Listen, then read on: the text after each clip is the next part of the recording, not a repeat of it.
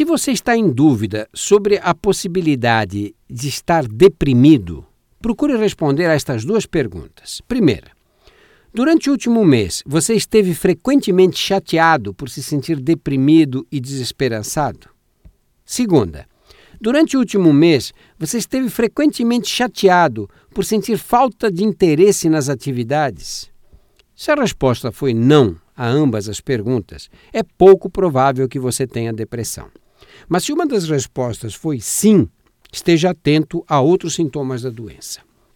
Além de sentir-se deprimido a maior parte do tempo, quase todos os dias, durante pelo menos duas semanas, provocando distúrbios e prejuízos na área social, familiar, ocupacional e outros campos da atividade diária, o diagnóstico de depressão requer a presença de cinco ou mais de um dos seguintes sintomas.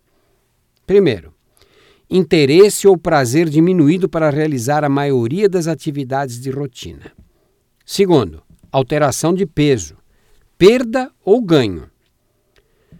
Terceiro, distúrbio de sono, insônia ou hipersônia, dizer, exagero de sono eh, em praticamente todas as horas. Quarto, problemas psicomotores, agitação ou apatia quase todos os dias. Cinco, fadiga ou perda de energia diariamente. Sexto, sensação de inutilidade ou culpa excessiva.